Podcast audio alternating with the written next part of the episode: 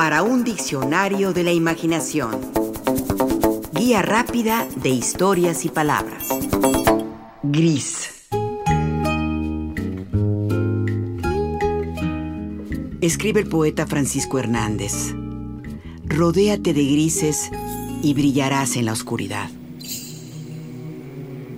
Y Alfonsín Storni. Tragan nubes grises las bocas silenciosas del mar Borges, por su parte, el gran Jorge Luis Borges, esto nos dice.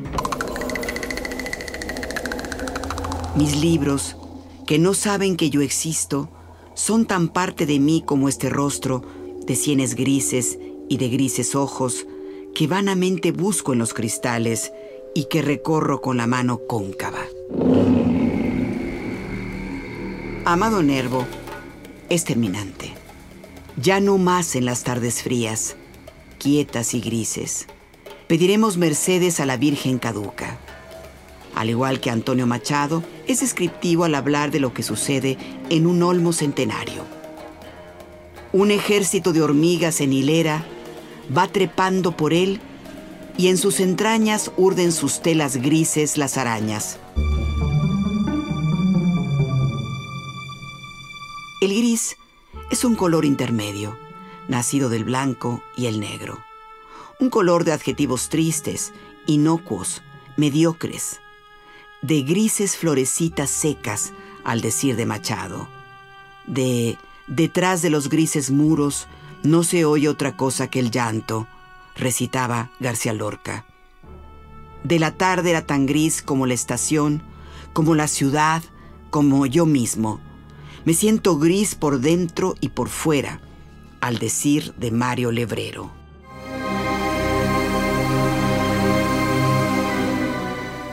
El gris es el color de la tristeza, de la melancolía, también el de la vejez y de lo que se marchita, el color de lo que no es ni fu ni fa, el color de lo que nace con pocos augurios de éxito o felicidad el color de la nostalgia, de la memoria cuando hay zonas que no recuerda, el de los momentos poco afortunados que pasan sin dejar huella, el gris de la ceniza, de los metales, de las canas, de las nubes en las noches que presagian tormenta, el gris de las personalidades sin brillo, el de las zonas grises con conceptos poco claros, el de las eminencias grises con su manera reservada de ser. Leemos que en la antigüedad y la Edad Media, el gris era el color de la lana sin teñir, y por lo tanto era el color más comúnmente usado por los campesinos y los pobres. También era el color usado por los monjes de la orden franciscana, la orden cisterciense y la orden de los capuchinos como símbolo de sus votos de humildad y pobreza. Los monjes franciscanos en Inglaterra y Escocia eran comúnmente conocidos como los frailes grises, y ese nombre ahora está unido a muchos lugares en Gran Bretaña.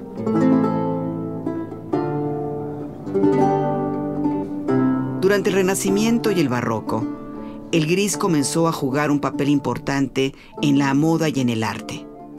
El negro se convirtió en el color más popular de la nobleza, particularmente en Italia, Francia y España.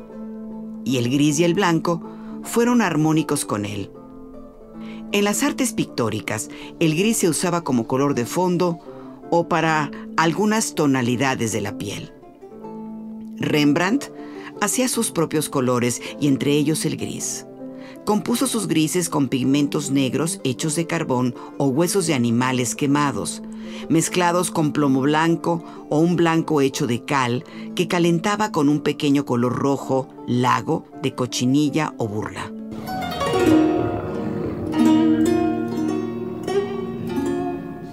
También desde el siglo XVI empezaron a usarse una técnica de pintura en grises llamada grisage o grisalla. La grisalla es una técnica pictórica basada en una pintura monocroma que produce la sensación de ser un relieve escultórico.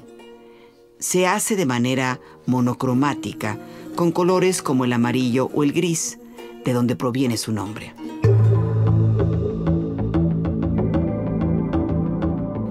El primer uso registrado de gris como nombre de color en el idioma inglés fue en 700 después de Cristo. El gris es la ortografía dominante en el inglés europeo y el Commonwealth, aunque el gris siguió siendo de uso común en el Reino Unido hasta la segunda mitad del siglo XX. Gray ha sido la ortografía estadounidense preferida desde aproximadamente 1825, aunque el gris es una variante aceptada también en inglés. En español, es una palabra que proviene del occitano y también comenzó a usarse alrededor del año 700 de nuestra era.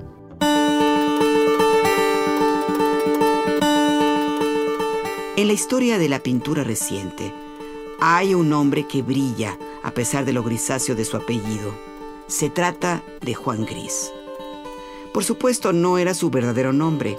El suyo de nacimiento fue el de José Victoriano González Pérez. Lo cambió por el de Juan Gris cuando se convirtió en pintor. Probablemente por dos motivos. Uno, tal vez por reflejar la preponderancia de grises en su paleta, y el otro para esconderse de quienes lo buscaban para hacer su servicio militar en España.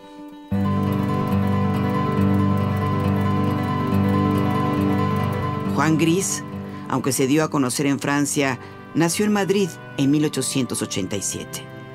Llegó a París en 1906, donde conoció a Pablo Picasso, Georges Braque, Fernand Leger, Henri Matisse y a Amadeo Modigliani. Se desinteresó del fobismo, que estaba de moda en aquel momento, y más bien se entusiasmó por la escuela cubista, de la cual fue uno de sus máximos y más fieles exponentes.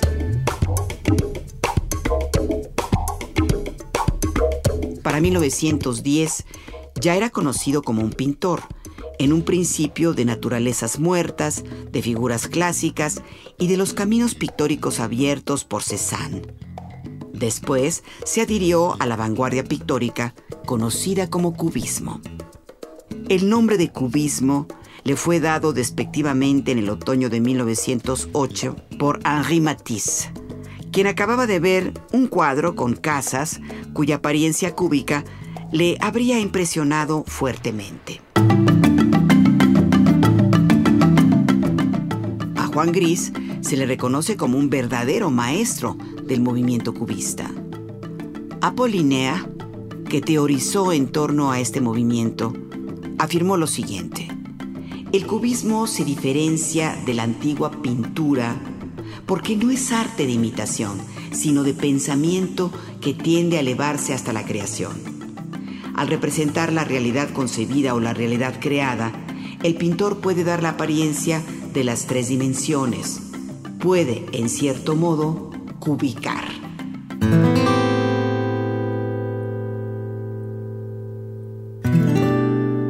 El iniciador del cubismo fue Pablo Picasso, pero el gran continuador lo fue Juan Gris. Apollinaire lo definió como el hombre que ha meditado sobre todo lo moderno. Lo consideró un pintor cerebral que consiguió crear una gramática de la pintura. Salvador Dalí también admiró a Juan Gris. De él dijo que era el más grande de los pintores cubistas, el más importante porque es el más verdadero. Cultivó también el collage, donde fue un verdadero innovador y maestro. La mujer del cesto, donde aparece su esposa Josette, fue su última pintura.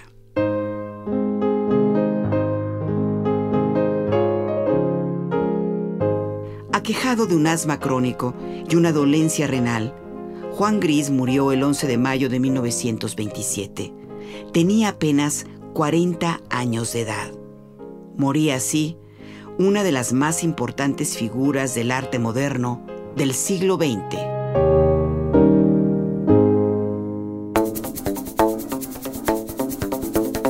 Participamos en este programa Juan Ramírez, Lourdes Mugenburg, María Eugenia Pulido, Mauricio Carrera y Pilar Muñoz.